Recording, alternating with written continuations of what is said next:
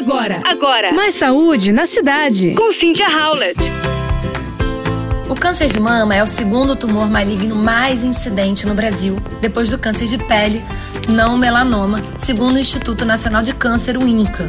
A principal forma de identificar a doença é por meio da realização de mamografia, embora também seja recomendado que os seios sejam verificados com frequência em busca de caroços. Agora, engenheiros da Universidade de Bristol, na Inglaterra, desenvolveram um robô com cinco dedos e que poderia fazer essa checagem no futuro.